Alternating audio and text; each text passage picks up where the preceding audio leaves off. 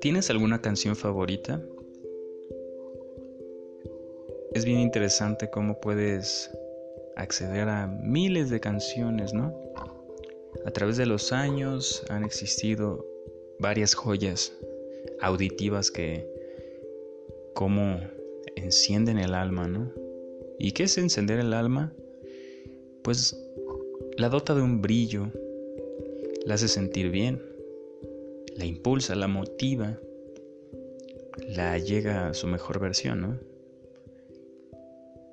Ese amigo mío es, considero yo, el estado más puro del arte, que eso es el arte, provocar, conmover y transmitir. Pero el ser humano tiene algo en común, es apasionado, es apasionado porque ama porque quiere estar cerca de las cosas que lo hacen sentir bien. Por eso duele cuando terminamos una relación, porque duele ya no estar cerca de eso que tanto amamos, que tan feliz nos hacía. Idealizamos a las personas atribuyéndoles algo que estuvo ahí en nosotros, todo el tiempo, pero creemos que esas personas no lo aportan, ¿no? Y por eso existe el romanticismo, por esa idealización, por ese empoderamiento. Y creo que todo lo contrario de ser egoísta es, es esa emoción eh, real, el amor.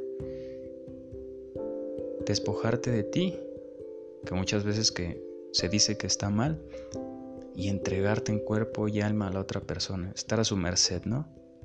Pero por eso duele tanto, ¿no? Porque uno entrega todo lo que es y lo que tiene. Un camino, considero yo, de evocar e inmortalizar cómo nos sentimos, cómo pensamos, cómo entendemos el mundo, es el arte por eso soy incisivo en que todos deberíamos tener un diario, dibujar, pintar, tratar de tocar un instrumento. Pero se nos ha hecho crecer, creer que el mundo necesita más oficinistas, necesita más contadores, que poetas, que artistas. ¿Por qué ya no ha existido otro Platón? ¿Por qué ya no ha existido otro Schopenhauer? Es interesante esta cuestión, ¿no? ¿Qué pasa? Tenemos tantas herramientas de conocimiento y no puede ser que tenga tanta vigencia el pensamiento de alguien que tiene millones de años que falleció. Miles de años, perdón, millones, ni que fuera un dinosaurio. Dato curioso, ¿sabías que nosotros descendemos de los reptiles? Las aves, los anfibios, todos vienen de los reptiles. Pero bueno, ese es otro tema que estás en el lugar adecuado. Aquí podemos tocar temas de ciencia, de filosofía, de historia, de lo que tú quieras. No te olvides suscribirte y formar parte de esta comunidad en todas las redes sociales y seguirme en mi Instagram personal, Nuwanda Tagore, que ahí subo poesía en estado puro. Pero bueno, considero que la creatividad es un músculo a desarrollar. Por ejemplo, en mi caso personal, te menciono cosas y te refiero cosas que he vivido y son instancias replicables.